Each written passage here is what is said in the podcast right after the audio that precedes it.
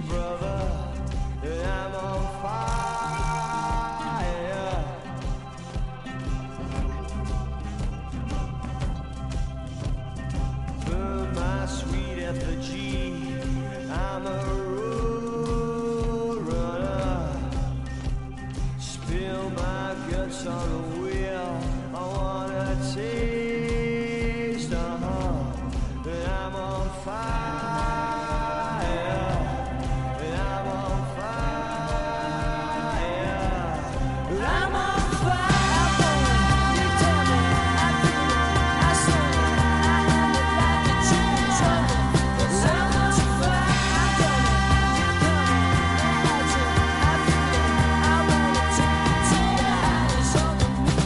Hola, hola, bienvenidos a esta decimocuarta temporada, que lo hemos estado hablando ahora, Ander, de The Fulham Anfield. Tiene esta serie, bueno, serie, podcast más bien, más temporadas que, que otra cosa, porque, Ander, ya te presento y explícalo tú que tenías ganas de explicar por qué tenemos tantas temporadas. Lo primero, hola Víctor, hola oyentes de esta decimocuarta temporada de Fulham Anfield, y es básicamente la manera que tiene Víctor de ordenar los episodios. O sea, yo pongo eh, 1 por 13, es decir, temporada 1, episodio 13, Víctor lo pone O al sea, revés. tú lo haces bien Efectivamente. y yo lo hago mal. Víctor pone pues 13 por 1, es decir, hemos tenido 14 temporadas de un único episodio, así que bueno, se ve que el piloto no termina de arrancar. Esto lo y, y estamos todo el rato relanzando, relanzando el piloto. Estamos todo el rato probando a ver si, si el producto se asenta o no. Bueno, ya creo que estrenando la temporada 14, o sea, ya podemos mirar de tú a tú a Pablo Motos y decirle, vamos a ver, tú vas por la temporada ni- 16, nosotros por la 14 y no tenemos hormigas. Y- y Eso para empezar, Y espérate que este año acabamos en la 26, al paso que vamos. Hombre, eh, creo que quizás un poco más, ¿no? Tampoco hay que decir eh, que vamos a llegar tan lejos o tan cerca, por decirlo de alguna manera, pero eh, ¿sabes qué sería muy gracioso? Hacer ahora el segundo episodio de todas estas primeras temporadas. O sea, volver a, a septiembre de 2020 y volver a, a repetir todo. Bueno, sí, vale, puede ser, puede ser. Y así de Bueno, bueno, no, realmente, listos. realmente eh, hoy va a ser tarde de, de ordenar los nombres de los episodios y poner bien las temporadas. Aunque esto siempre en el corazón de, de vosotros y nuestro será la temporada 14, que empieza hoy después de unas vacaciones, que este podcast primero lo hemos ido alargando. O sea, nos vimos hace un mes por tus tierras, Ander, y Efectivamente. dijimos, empezamos en dos semanas, en dos semanas, al llegar las dos semanas.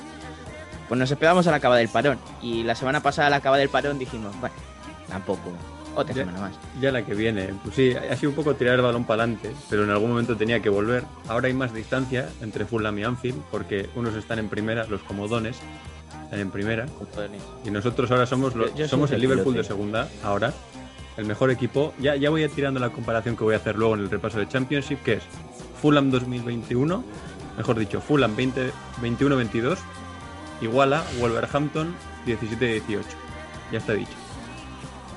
Pues ojo, ¿eh? luego lo comentamos lo de Championship como siempre al final del programa, pero antes vamos a dejar unas pequeñas impresiones de lo que nos está dejando esta temporada, que este programa en principio iba a ser previa de la temporada, pero por echar el balón para adelante, como ha dicho Ander, ya la previa tampoco tiene mucho sentido, por lo que vamos a ir diciendo qué es lo que más nos ha gustado del inicio, qué es lo que menos. Y si quieres, Ander, eh, vamos a empezar con lo bueno, ¿no? Porque somos Dime, gente dime. positiva, porque como vamos a acabar con el Fulham, ¿Qué, qué Pues, te eh, ha que sorprendido ya a ti para bien? Dime, dime, dime, dime. Venga, lánzate. A mí, para bien, el Brentford les daba por descendidísimos y ese primer tramo de temporada preparón, o sea, me siguen pareciendo candidatos al descenso, hay que decirlo. O sea, que es eh, bien, pero regular al mismo tiempo. Pero me gusta mucho eh, la intensidad que tienen. O sea, son gente que va mucho al gimnasio y hace bien de repeticiones. ¿eh? O sea, porque físicamente vaya animales, velociraptors, titanes, cracks, de todo. Y te voy a, ¿A ti qué añadir. te ha gustado? Te añado una cosa. Tiene Sergi Canós un perro monísimo. Esto es información. ¿Sí? Esto es información. Es información. Uy, pues lo voy a buscar reacción en directo. Tú, tú ves diciendo también que te ha gustado Porque- del Brentford, si es que te ha gustado. Es que una persona de- de- del entorno que se dice, pues conoce a David Raya.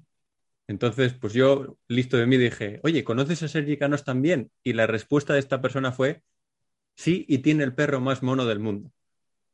Así que yo ahí te lo tiro para que veas que el, per- el perro Uy, que Sergi es Canos verdad, es buenísimo. es muy bonito el perro de Sergi Canos. Eh, Pues ya está. Sí, es que señor. nunca tires a la cama sin saber, sin saber algo nuevo. Y, y en este caso, eh, pues te acabo de dar una información relevante. O sea, falta el cartel de exclusiva mundial, Sí, que es que el de- lo de Sergi Canos tiene, tiene un perro, tiene un perro muy mono.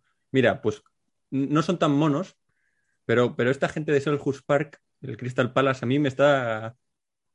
Voy, voy a dejarlo en, en sorprendiendo para bien, porque vale que, que solo llevan cinco puntitos, o sea que es un partido ganado, dos empates y, y una derrota, pero tú que te acuerdas bien, que, que manejas Premier Vetusta, eh, aquel, aquel cambio que hicieron de Sam Allardyce a, a Frank de Boer, que salió mal a los tres días, porque eh, se lo cepillaron Sí, bien o sea, fueron tres jornadas, no, no duró más. Y luego pasaron de nuevo a, oye, mira, hemos intentado ir de lo. De- del, del bocata de cemento al, bocata de calamares, no nos ha salido bien, volvemos al bocata de cemento. Ahora han vuelto a hacer ese cambio con Patrick Vieira y el otro día contra el Tottenham a mí me gustaron y además se ve pues que Conor Gallagher encaja bien, que Oson Edward en su debut del otro día pues tiene la suerte de meter dos goles, o sea que un poco Michael Olise está bien, o sea que, que esa apuesta que han hecho por vamos a alargar a los que pegan patado- patadones y, y que Wilfred Zaga sea el que gana todo e intentar que por lo menos en vez de, de están todos los, los, los, ¿cómo decirlo? Los morlacones y luego Wilfred Zaha, pues que haya pocos morlacones y Wilfred Zaha tenga más similares, por así decirlo. Y a eso les está viniendo. De momento parece que bien. Los resultados, pues eso, son cinco puntitos de 12 posibles, pero oye, Pero buenas sensaciones. eso O es, sobre sea, todo, en teniendo en cuenta, sobre todo teniendo en cuenta el cambio de estilo, o de estilo o de eh, propuesta desde el banquillo. Y es que eh, aquí hay que eh, darle un puntito a favor a Roy Hodgson porque ya en sus dos últimas temporadas se vio que intentaba apostar, o sea, Roy Hodgson siempre va a apostar por lo que lleva jugando Roy Hodgson desde que el fútbol es fútbol, pero por fichar a chavalitos como Everett y eh, darle más galones a- al bueno de Zaha, no sé, que los que son, que, que tienen más talento, que hagan algo más, que no sea solo eh, Cuyate McCarthy en el medio asesinando gente, Tonkins y esta gente. No, algo más.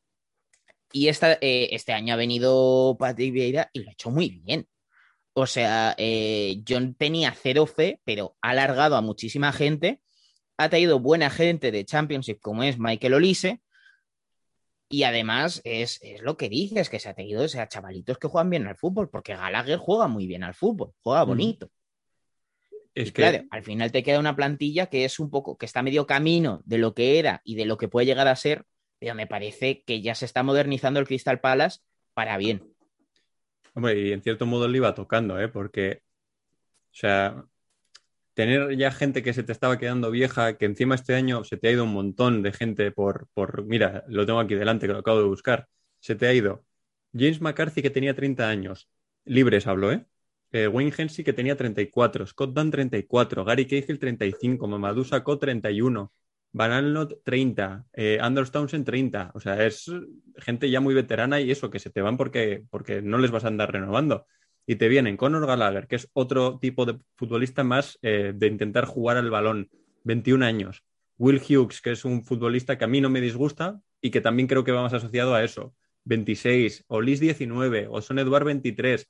Joachim Andersen, que el año pasado en el Fulham lo hizo bastante bien y además es un tipo de central que le gusta eh, tomar ciertos riesgos con balón y tiene solo 25 años.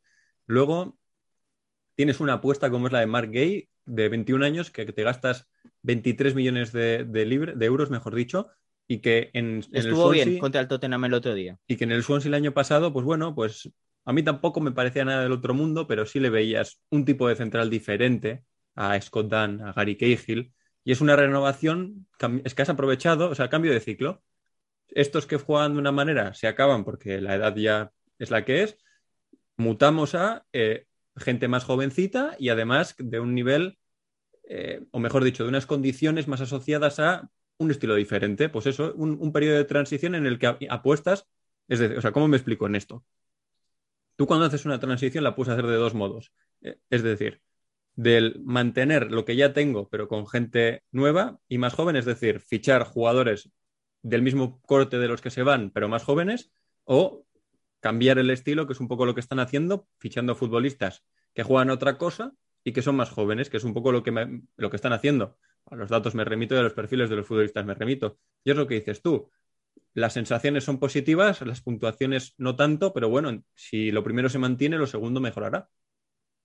De hecho, creo que necesitaban un partido como, como el del Tottenham, en el que le saliesen las cosas, además en casa, ante un rival de una entidad superior. Porque, claro, ya vienes de, de dos empates, eh, también creo que no sé contra quién perdieron, ahora mismo no me acuerdo. Pero claro, vienes de dos empates eh, contra el West Ham United, vale, lo hiciste bien, pero es que es otro empate. Y ya eh, se estaba empezando a escuchar un poco el run run de. "Nah, es que lo de lo de era, era evidente que iba a ser un De Boer, ¿no? Pero claro, de repente pierdes- llegas a ser El que pierdes, y el que pierdes es en Stanford Bridge, ¿eh?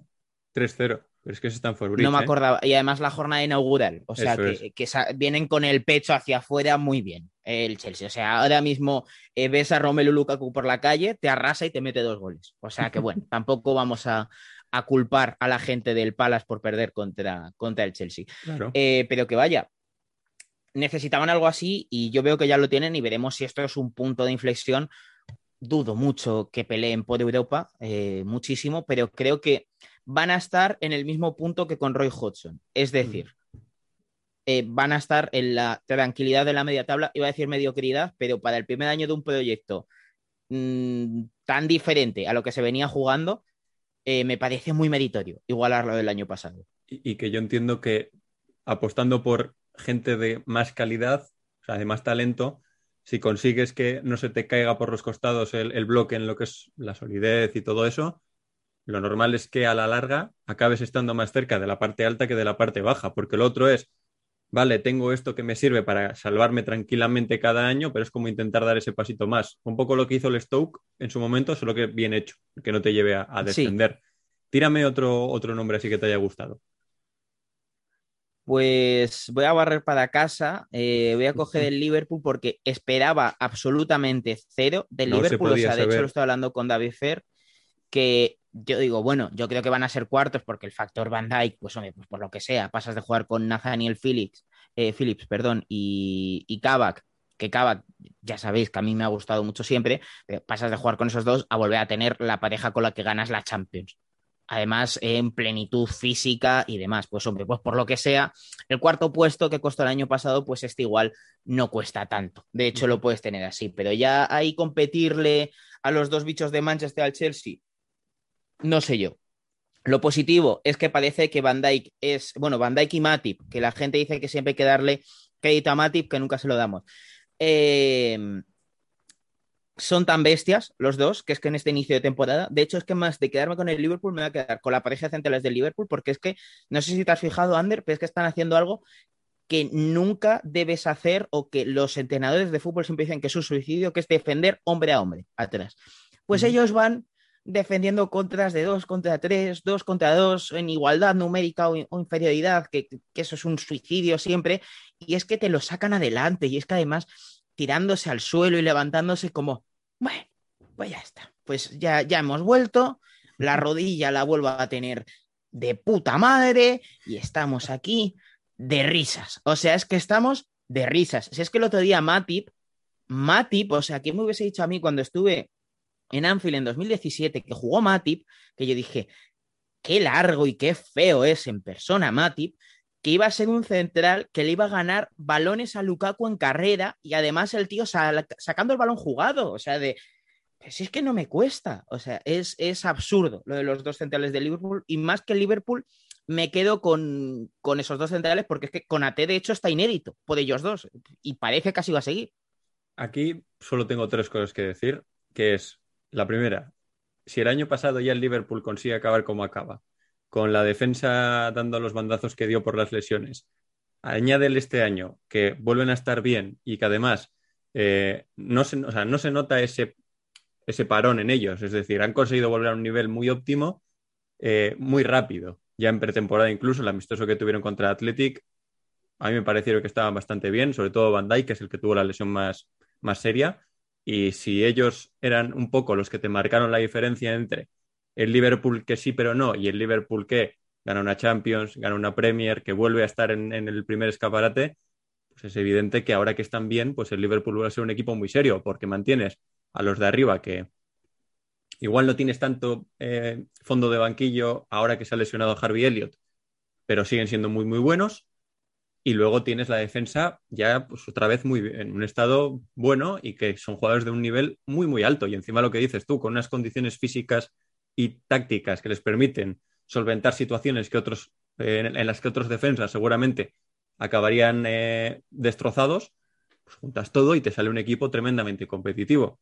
La segunda cosa que quiero decirte es, eh, de nada por los 14 millones por Harry Wilson, ahí los tenéis de regalo, somos Bueno, generosos, somos equipos eh, hermanos, pues ahí otra, otra obra maestra de Michael Edwards, que parece que no le van a renovar el contrato, pero Michael Edwards había que hacer un día una lista de pufos que ha pegado. A ver, Porque vender a Lobren por dinero, tela. a ver, Harvey, Harvey- eh, eh, lo de Harry, Harry Wilson, Wilson, no Harvey. eso es, bien puntualizado. Para mí no es tan atracazo porque el jugador está siendo determinante en estas primeras jornadas en Championship. A mí me parece un buen fichaje porque creo que es un buen futbolista. Es verdad que 14 millones, pues un poquito infladete está, pero bueno, teniendo en cuenta que es un chico con nacionalidad inglesa, británico mejor dicho, porque bueno, es galés pero tiene nacionalidad inglesa, pero bueno, me vale British. Sí. Eh, ya sube el precio un poquito. Todavía tiene 20 24 años, es decir, es una edad por la que esos 4 millones de más que puede haber pagado el Fulham, pues bueno, son aceptables, pero aún así, lo que lo he dicho, de nada por los millones. Y lo último es que yo simplemente quiero decir una cosa de, de que el otro día escuché a un experto de estos en fútbol internacional, no voy a decir quién es, experto de grandes medios, ¿eh? no de internet. El Liverpool se ha reforzado mucho. Hombre, yo entiendo mucho por cinco, seis, mínimo cuatro futbolistas.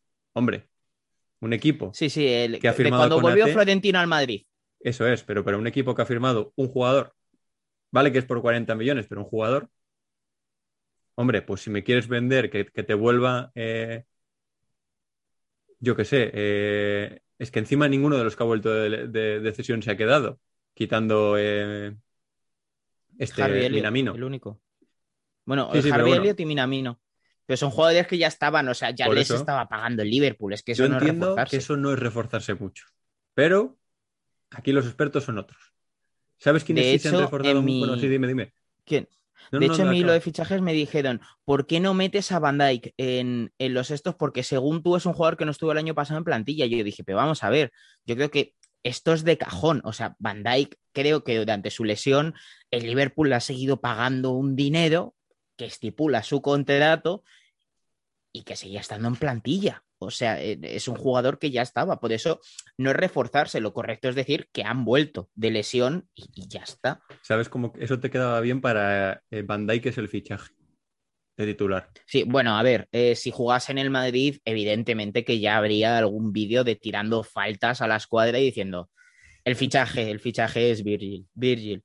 O sea, lo ha dicho Ancelotti en los pasillos de Valdebebas. Los que se han reforzado, yo creo que bastante y bien, pues son el, otro rival de, el otro equipo de la ciudad de Liverpool, precisamente, que además de reforzarse en el banquillo, bueno, de, cambiar en el banquillo, mejor dicho, con la llegada de Benítez, es que han firmado a Demarai Gray, a Andros Townsend, a Asmir Begovic, ha recuperado Benítez a un delantero que le funcionó bien, como fue Rondón. Esto ya es otra. Aquí ya hay, pues mira, pues cuatro, cuatro fichajes, cuatro jugadores. Esto ya sí lo puedo considerar reforzarse mucho.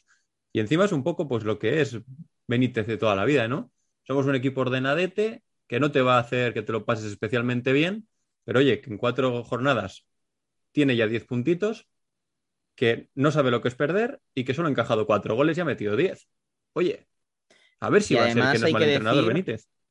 Eh, que además de que Benítez no es mal entrenador, por lo que sea, Por lo que sea. un entrenador que gana la Champions, exceptuando a Di Mateo, no es mal entrenador. Aquí el palo a Di Mateo muy gratuito. Sí, sí, sí, muy, Eh, muy de pasada. ha, ha sido, ha sido muy gratuito, eh, que me parecen buenos fichajes para complementar el buen trabajo del año pasado, porque es que el año pasado llegan James Rodríguez, que empezó muy bien, pero después, bueno, pues por lo que sea, sus grandes highlights en estos últimos meses es hacer eh, retransmisiones de Twitch y ficharse en el modo carrera en el PSG. Eh, Son sus últimos eh, coletazos de fútbol de este buen hombre, pero los fichajes de Alan y Ducuré fueron muy interesantes para reforzar un proyecto que, quería dar el salto a Europa, más pronto que tarde.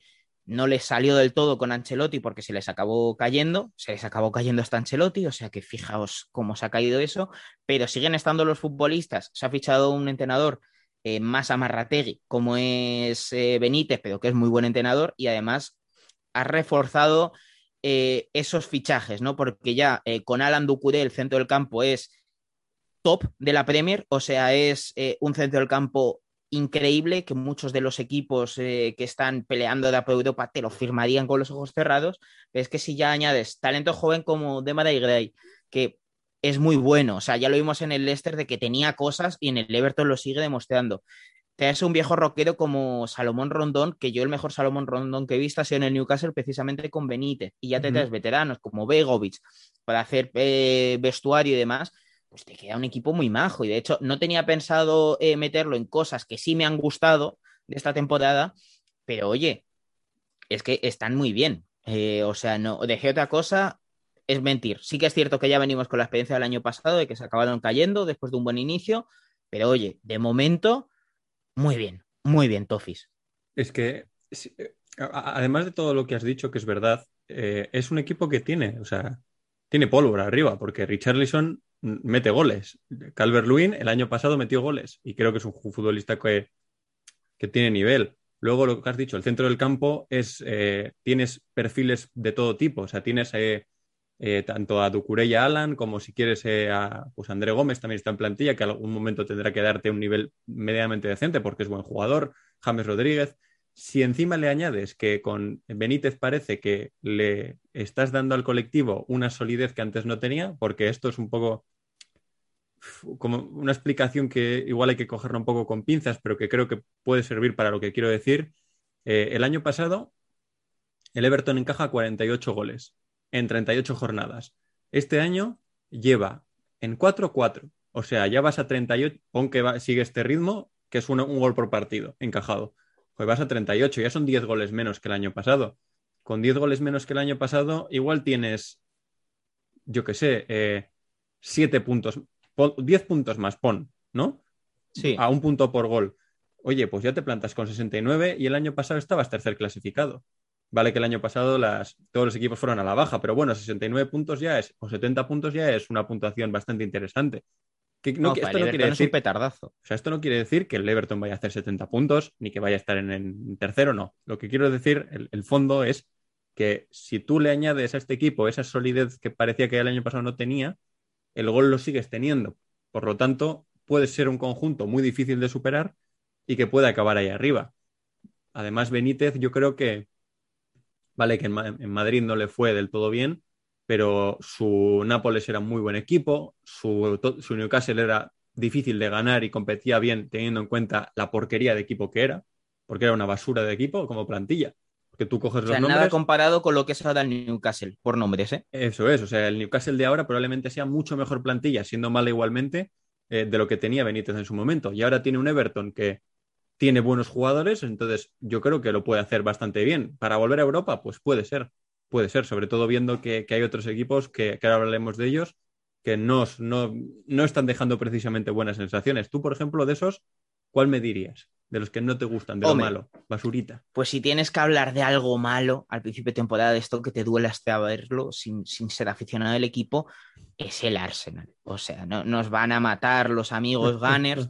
Pero yo creo que ya ellos están muertos en vida después de este inicio de temporada, porque es que eh, vale que ha habido eh, partidos malos a lo largo de, de estos tres primeros que ha habido, más el cuarto del pasado fin de semana, pero yo creo que si me tengo que quedar con un momento malo del Arsenal, o sea, fue el debut contra el Brentford, Uf, que los dos goles, o sea, no pueden ser más absurdos. El de Sergi Canós está bien, lo hace bien Sergi Canós, pero creo que es Chambers, o sea, Chambers te muestra cómo no defender, o sea, antidefender.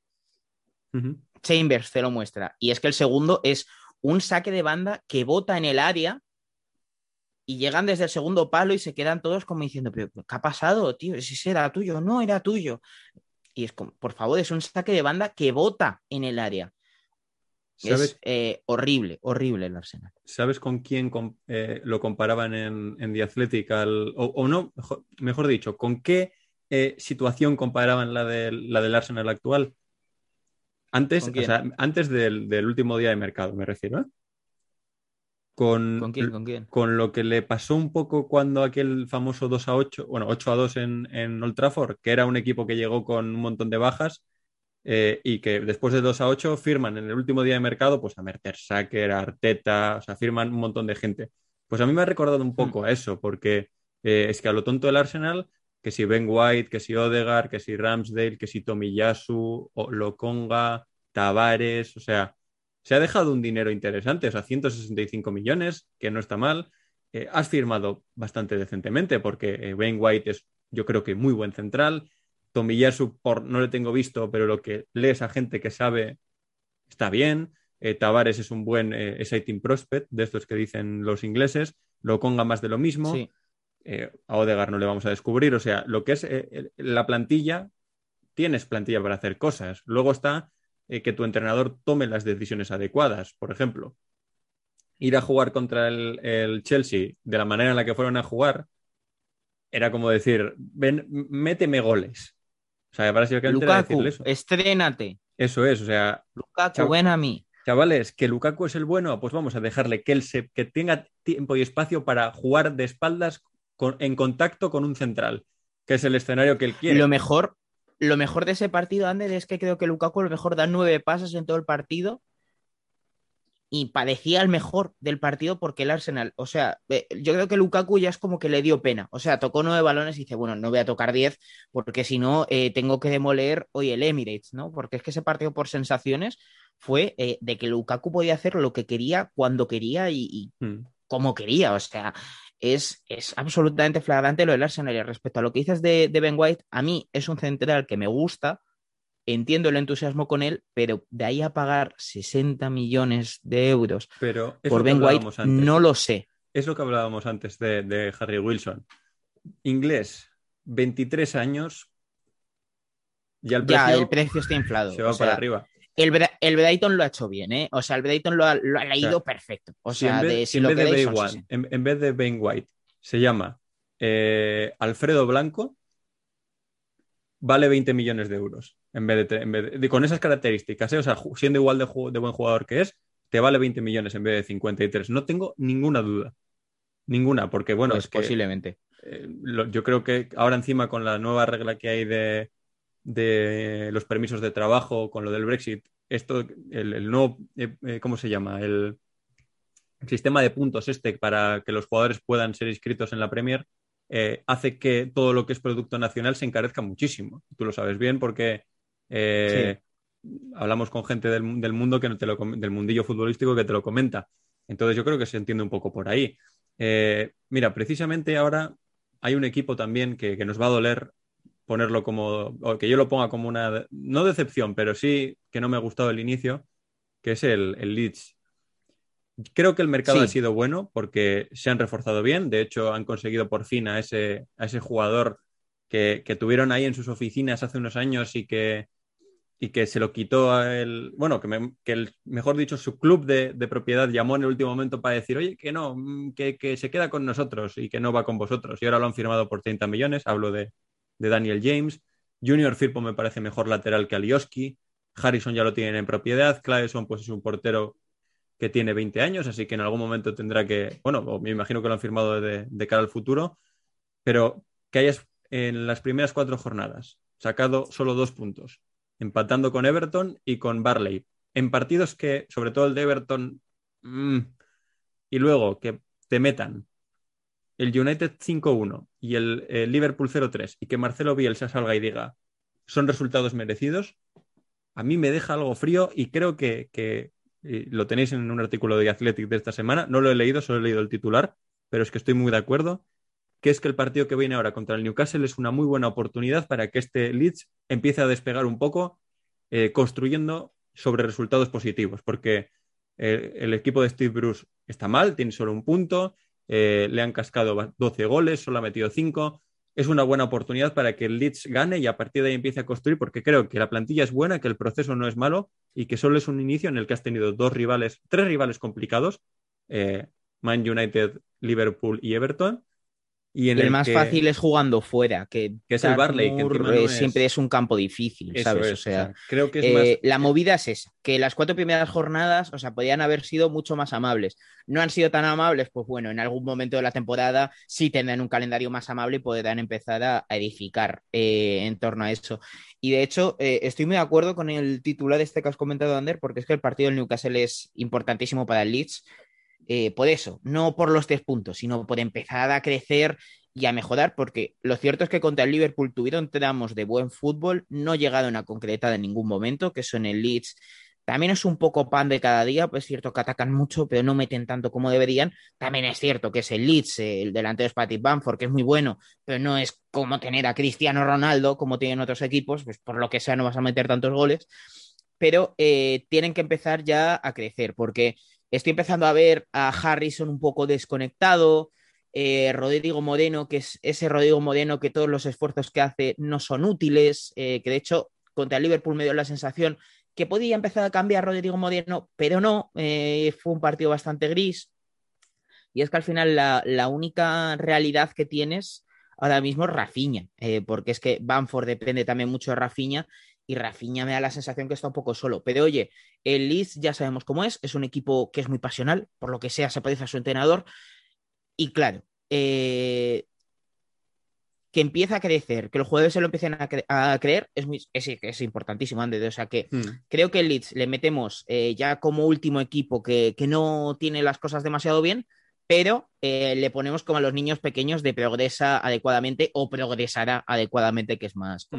Mira, acabo de, en lo que hablabas, he revisado un poco los números y, y esa sensación que yo tengo es que, que, el rendimiento todavía no es bueno, porque los goles esperados que tiene a favor, eh, o sea, el, número de goles marcados y el número de goles esperados es, ha marcado cuatro y, tienen cuatro con algo de goles esperados, es decir, el rendimiento no, o sea, no están muy, muy desacertados, o sea, lo que generan lo aciertan y luego los goles esperados en contra también, incluso eh, pues están creo que es 9 a 11, una cosa así.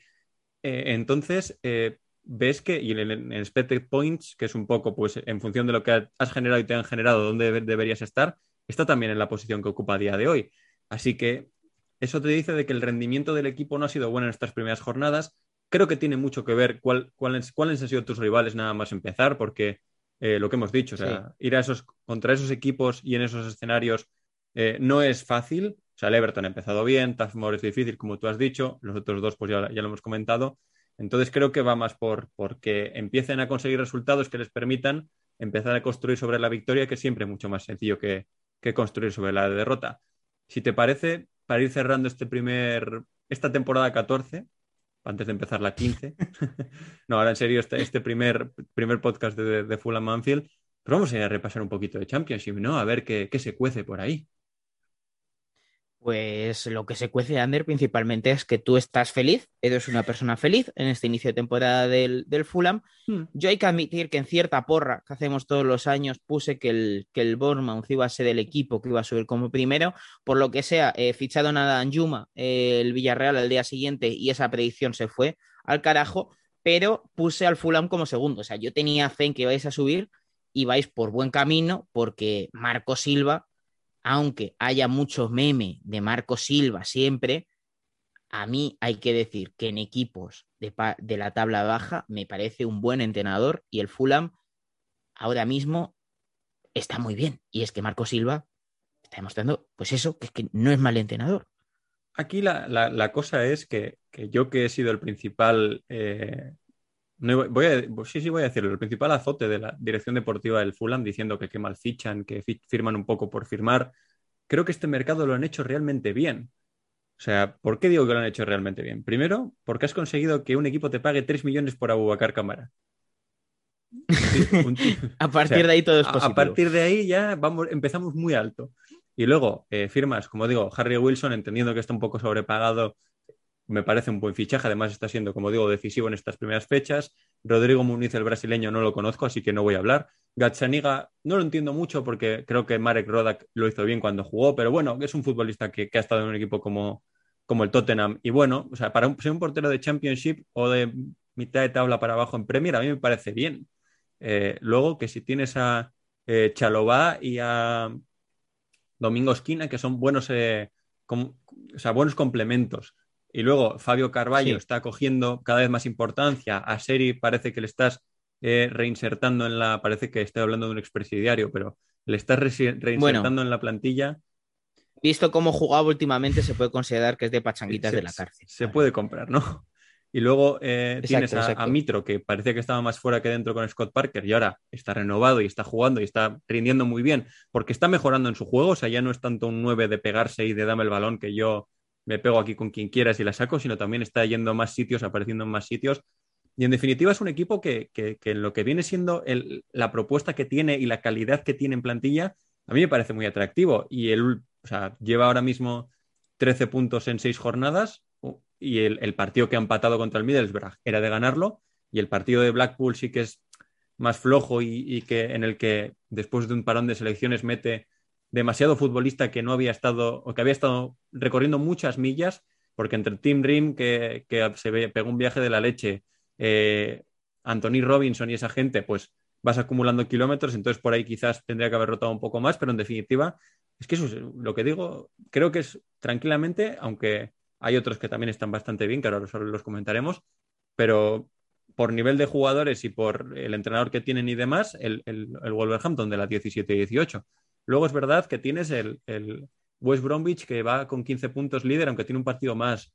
El Bournemouth de Scott Parker, la sorpresa del Huddersfield Town. Creo que Birmingham City se ha reforzado bien, que Queen's Park Rangers es un equipo peleón. Stoke más de lo mismo. Bueno, pues tienes una Championship que va a estar bonita este año.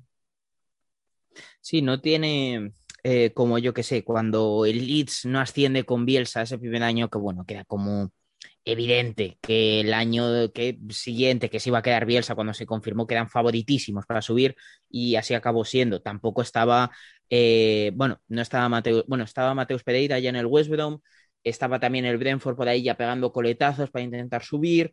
O sea que ya había mucho coco potente, pero ahora aquí sí que veo bastante abierto todo. Es cierto que el Fulham les ve un pasito por encima, después quizás el, el West Brom y ya los demás, ¿no? Pero eh, esas dos primeras posiciones, ¿vale? Ves que la lucha por el playoff la veo súper abierta y veremos qué acaba pasando, pero bueno, yo no estoy mucho para hablar porque en esas famosas peticiones puse que el Forest eh, iba a estar cerquita de, de subir en ascenso directo, pero por lo que sea solo tiene un punto y no ha ganado ni un partido. Luego además tienes el derby que parecía que iba a ser un desastre, decimocuarto, que hoy está bien, pero luego hay equipos que tienen que ir a más. O sea, por ejemplo, el Cardiff City yo le veo más arriba, el, el Sheffield United de, de, Mijail, de Jovanovic, perdón, de Jokanovic, ya lo hizo con el Fulham, empezar muy mal y luego de repente empezar a ganar, a ganar, a ganar, a ganar y acabar ascendiendo.